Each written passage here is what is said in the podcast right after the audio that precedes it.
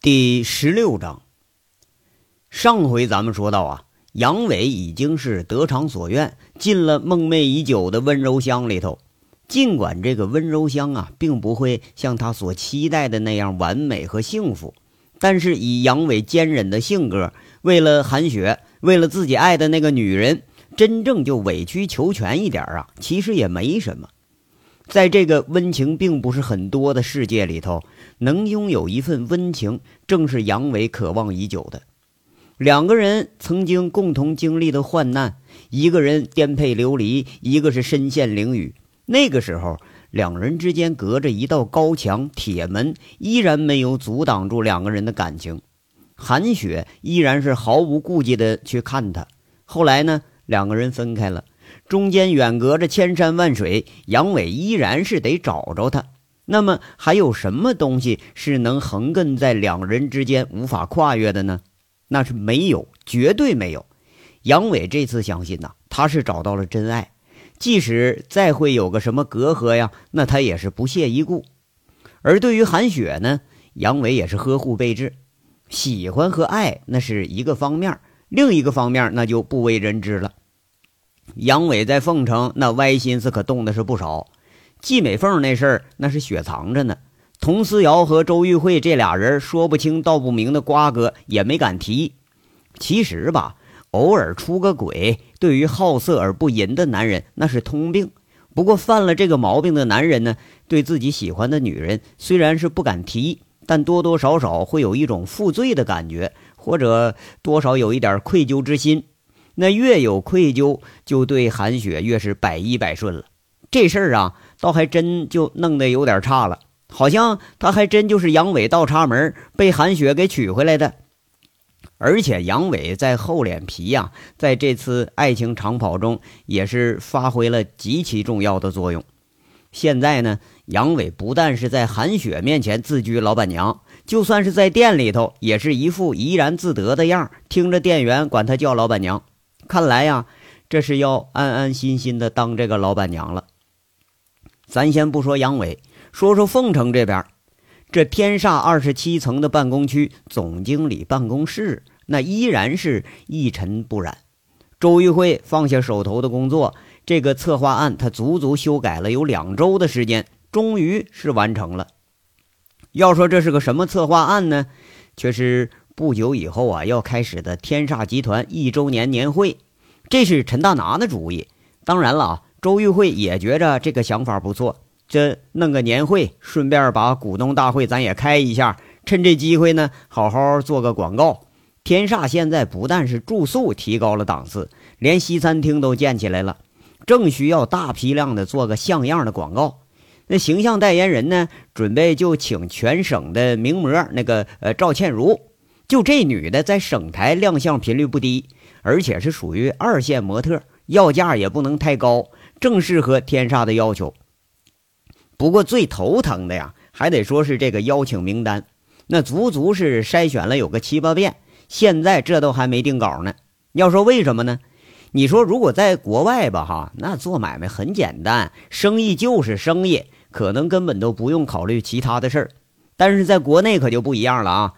周玉慧做了几年经理，对公共关系就是生产力的认同程度，现在已经不亚于陈大拿了。凤城市的各个单位，只要是能管得着屁大一点事儿的，那你都得请得到。凤城里头头头脑脑，但凡有点脸面的，邀请函你都得发到，哎，否则呀，指不定你得出个什么岔子呢。那以后你要补救，可就晚了。这一点呢，周玉慧对陈大拿佩服的是五体投地。这陈大拿居然还能想到把这个爱委会的人也给你请来，在国外呀念了好几年书的这周玉慧，居然就没想得出来这到底是个什么单位。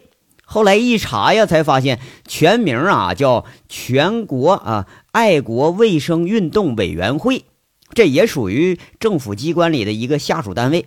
要是这单位他管什么事儿呢？啊，前些年吧。每年就是定向给各单位派发定量的耗子药，你说这几年这耗子也他妈不多见了，那耗子没了发苍蝇药，哎，反正咱总能找个茬收你俩钱来。周玉慧是被雷的哭笑不得呀，市值过亿的老总陈明凯，心眼里能装得下奉承，更能记得清这一群卖耗子药的。要说看来呀，谁也不是说随随便便的就能成功的。周玉慧感觉到自己和陈大拿一比呀，在人情世故上还是有差距的。在国外，你做生意，也许你需要的是创意、资本和耐心；而你在国内啊，那需要的是庞大的关系。真正生意做得好的，甚至说有了关系，其他东西你都可以全都不要。当然了啊，他也不气馁。年会开完了，辞职，这是已经拿定了主意了。抬起头来，如果说杨伟在的时候啊，怕是就能够发现，经历这次的事儿，周玉慧的眼神儿比第一次见到的时候是更加犀利了几分。两个眼圈上那个伤啊，已经是完全恢复了。周玉慧又恢复了以前职业经理人的那个装束，一丝不苟的装束掩不住身材的婀娜，脸上已经是看不到愁容了。多的是几分自信。如果现在再让杨伟见到周玉慧的时候，怕是出轨动心的几率还得要增加几分。要说没办法啊，漂亮那是女人的资本，周玉慧的资本其实够雄厚的了。如果说她要愿意的话啊，这个资本在她手里估计会打着滚的升值。周玉慧大致整理了一下这厚厚的一摞 A4 纸，拿起自己的手机。这手机啊，就放在桌头上。原来没这习惯，不过这段时间呢，莫名其妙的就有了这个习惯。每天一上班，就把手机放到这个桌子的左角上，可以随时咱能接听电话。接听了无数的电话呀，却是没有自己想要听到的那个电话。不但是电话没有，就连个短信都没有。今天呢，也是如此。直到快下班的时候啊，还是没有。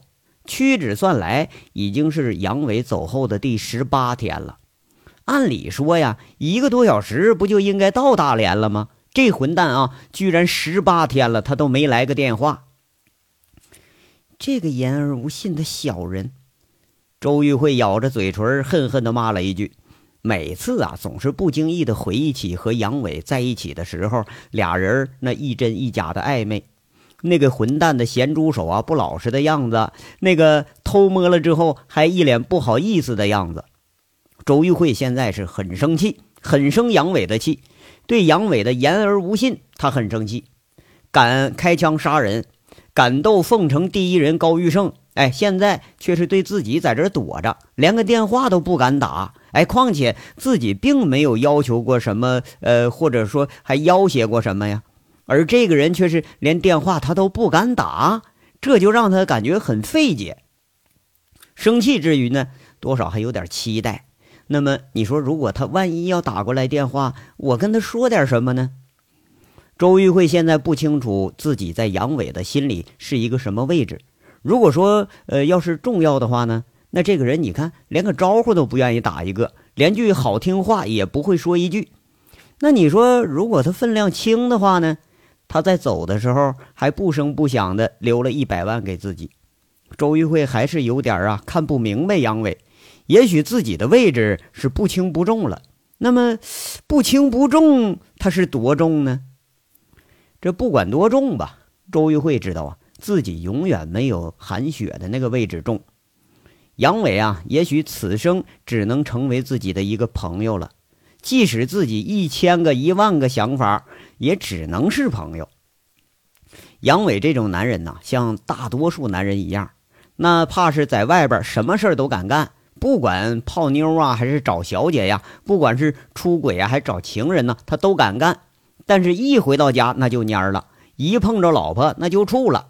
不管是出于爱还是怕的原因，那是绝对不会轻易放弃老婆的。况且。杨伟还有一个那么漂亮的老婆，不是吗？不过呢，这种男人他还是蛮可爱的。周玉慧最后又要说服自己来原谅杨伟了。和杨伟在一起的点点滴滴，偶尔总会不经意的涌上心头，感动有之，甜蜜有之，惊恐有之。当然了啊，现在留下的更多的是思念。哎，对呀，我怎么这么笨呢？周玉慧突然一想，他是灵光一现，自言自语的说着：“他不给我打电话，那我不能给他打电话吗？杨伟和虎子最亲近呢，虎子肯定有杨伟的消息。”周玉慧一想到这儿，却是如同一下子抓住了这些天最大的一个灵感一般，马上利利索索收拾着东西，拎着自己的小坤包就下了天煞。直驱车就到了曾经自己到过一次的那个武装小区的胡同，对付不了杨伟，那对付王虎的这种愣人，周玉慧还是有把握的吧？要说同样在凤城，这凤城市公安局，周玉慧提供了详细的证据，这证据就像催化剂一样，把高玉胜案件的侦破推向了高潮。储存器当天由专人送到了省厅。而周玉慧从杨伟一伙人搬走的监控设备里头提取了大量赌场实况录像，把一批隐藏起来的涉赌参赌人员全都给送进监狱了。当然啊，以周玉慧的本事，把硬盘上储存的相关需要删去的人员全部都给去了个干净，包括呀，在延庆路赌场自己那个很雷人的小太妹的打扮。大案过后第三天。省厅专案组进驻凤城，对高玉胜的案子开始彻查。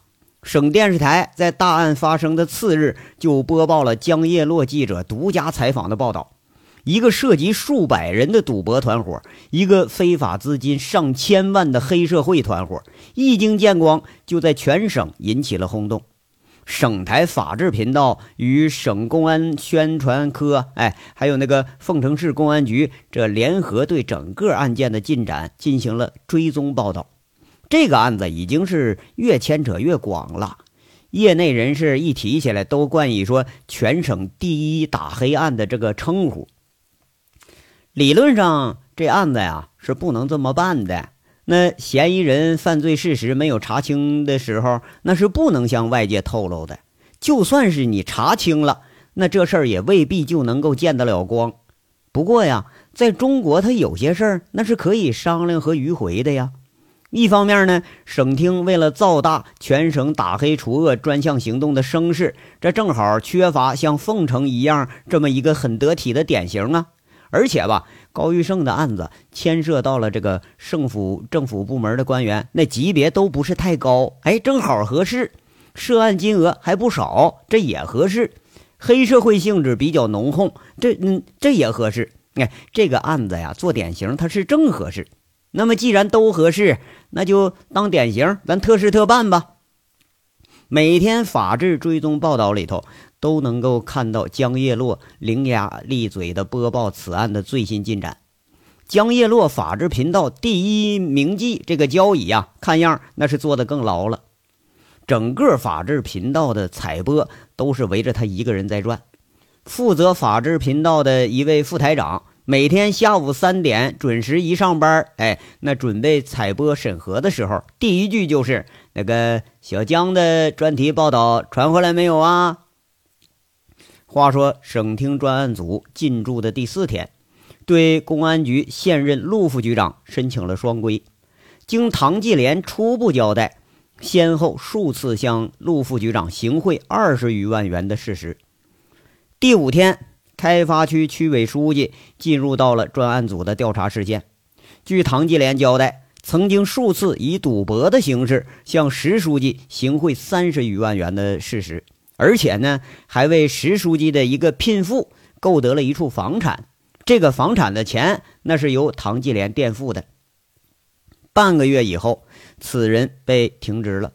更大的笑话一下出现了，网上惊现了凤城高官当众凌辱少女的录像。哎，那名字很隐晦，但是事实很清楚。当天海鲜大酒楼的实况，也不知道被哪个好事者给搬到网上了。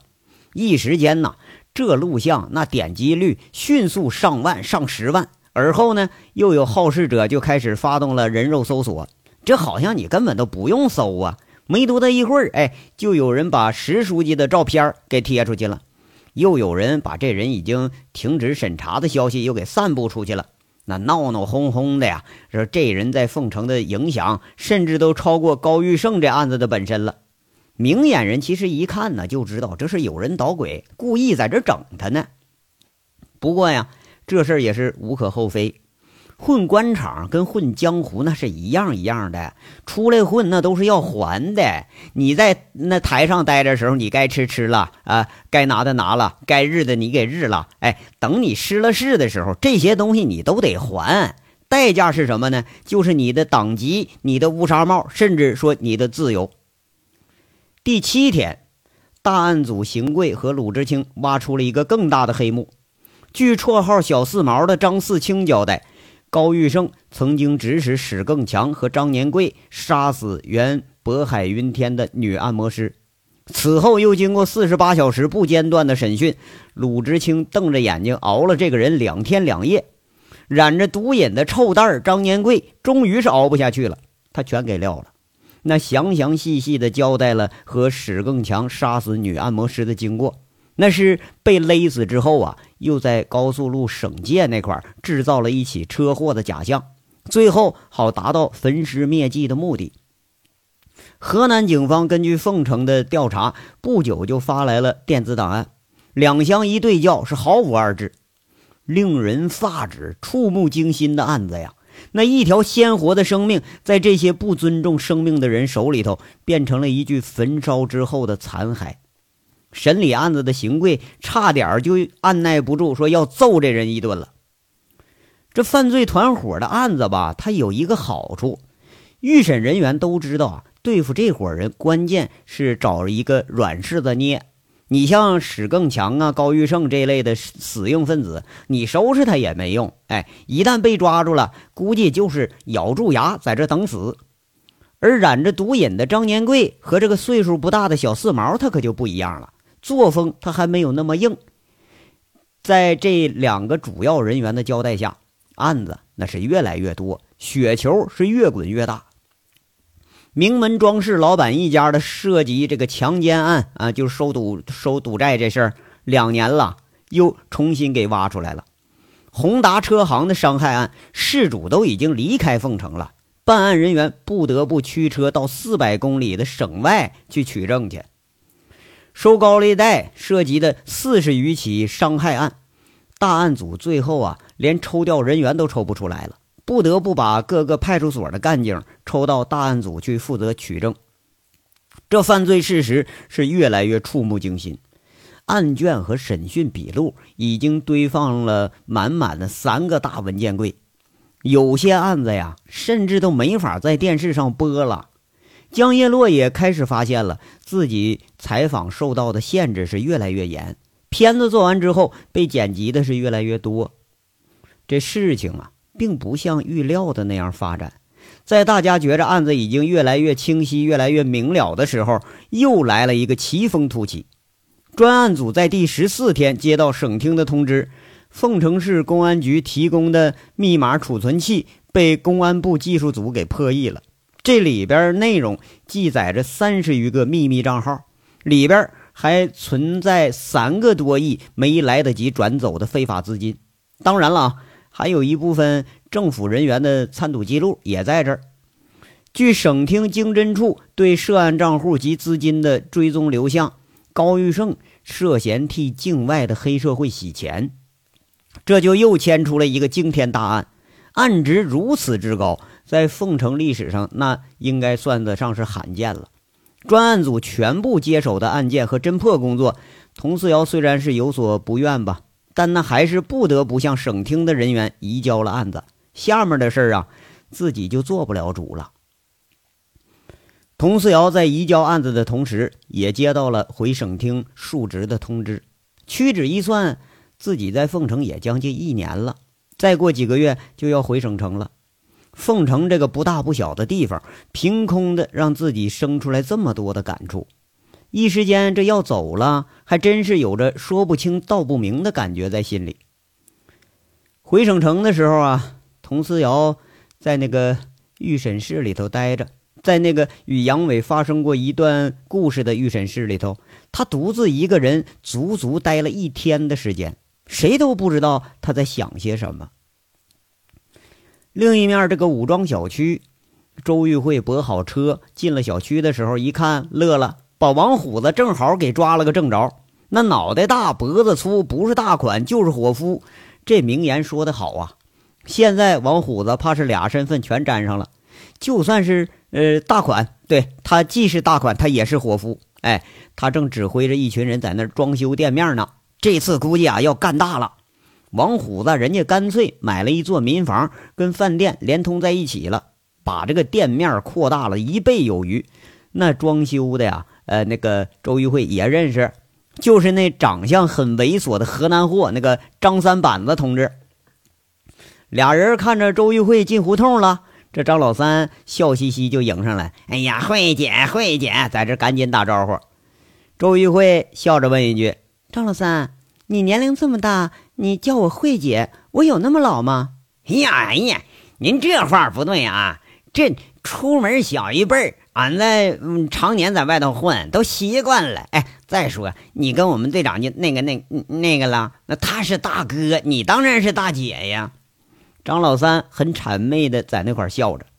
周玉慧杏眼一瞪：“我跟你们队长哪个了？说清楚点。”哎呦喂嘿，你瞅我这臭嘴说错话了哈，哪个也不哪个，反正你就是慧姐。张老三一下子明白过来了，失言了。装腔作势打自己一个耳光，这又是慧姐慧姐叫上了。正说着话呢，王虎子冲出来了，嘴里骂骂咧咧：“哎，张老三，你狗日的，是不是偷工减料了啊？我让你刷白墙，你这涂料刷上去怎么是蓝的呢？啊？哎呦哎呦喂，虎子啊！”你那脑袋里头啊，就光记着点拉面，这涂料是新产品，一干了就不就全白了。你说你急啥的呢？张老三在那苦着脸，跟这浑人王虎子，你根本讲不清道理。偏偏这货呢，他还不懂装懂，天天挑出一堆那不是毛病的毛病。王虎子大眼睛一瞪：“哎，你给我等着啊！不白，你娘的，我一分钱我都不给你！”哎呀，啥他妈大事儿啊！俺就没准备要你钱，稀罕咋着啊？俺本来呀，准备给队长装修新房子，亮亮手艺来呢。队长不在，让你小子占便宜了。张老三也不示弱，在这针锋相对上了。哎哎，不不要钱，你也得干好啊！哎，是说好了啊，不不能要钱。王虎子一下抓住话把了。张老三笑着，周玉慧也笑着。这表情啊，就跟杨伟揪着别人小辫儿那是一模一样的。兄弟俩虽然是异性吧，但是德行差不多，能占着便宜他绝对不放过。王虎子这功夫才顾得上招呼周玉慧，一看人这就一句：“啊，那个周啥会来的？你你咋来了呢？那吃饭可不行啊，这得得两天呢才能开工啊。”周玉慧笑着就问：“不吃饭？问你个事儿，虎子。”你哥这两天跟你联系没有啊？有他电话号码没有啊？啊，联系了，可可是没有电话号码啊。那这什么意思啊？不想告诉我呀？周玉慧一下子不解了。哎，哪有那事儿啊？他给我打电话是问问店里装修的事儿，我问他电话来的，他没留。他说呃，旅游回来的再告告诉我。周玉慧一听很奇怪，就问旅游。去哪儿旅游去了？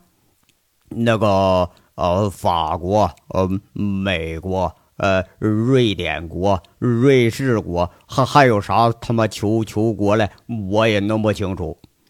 王虎子在这掺杂不清的叙述着。不是吧？出国了？周玉慧一下子愣了，怎么这一眨眼就漂洋过海了呀？嗯嗯，对对，就呃周游世界呢，这整个啥呃旅游结婚呢？哎，你说就这旅游咋结婚呢？王虎子倒也不了解，挠挠后脑勺子，他整不明白。结婚了？这周玉慧更惊讶了，这才几天呢？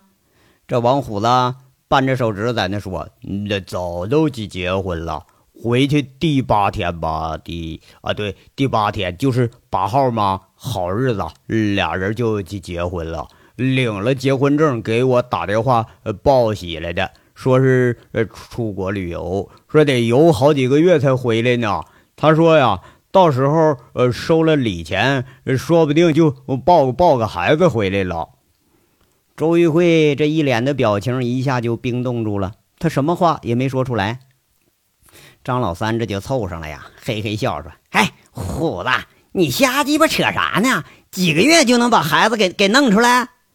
王虎子不屑的一瞪眼睛：“切，这他妈有有啥稀罕的呀？结婚俩月仨月生孩子的多了去了，好几个月没见着韩姐了，说不定肚子早都让我哥给搞大了。这有啥奇怪的呢？你连个结婚证都没有。”你都偷着生仨孩子了，那俺们老家就没人领结婚证啊！嘿，哎，那你咋说我呢？那你不也偷着生了一个吗？你也俩了呀？嗯，那我我还比你少一个呢。俩人掺杂不清的在这儿争执着，一抬眼呢，却见周玉慧已经转身走了。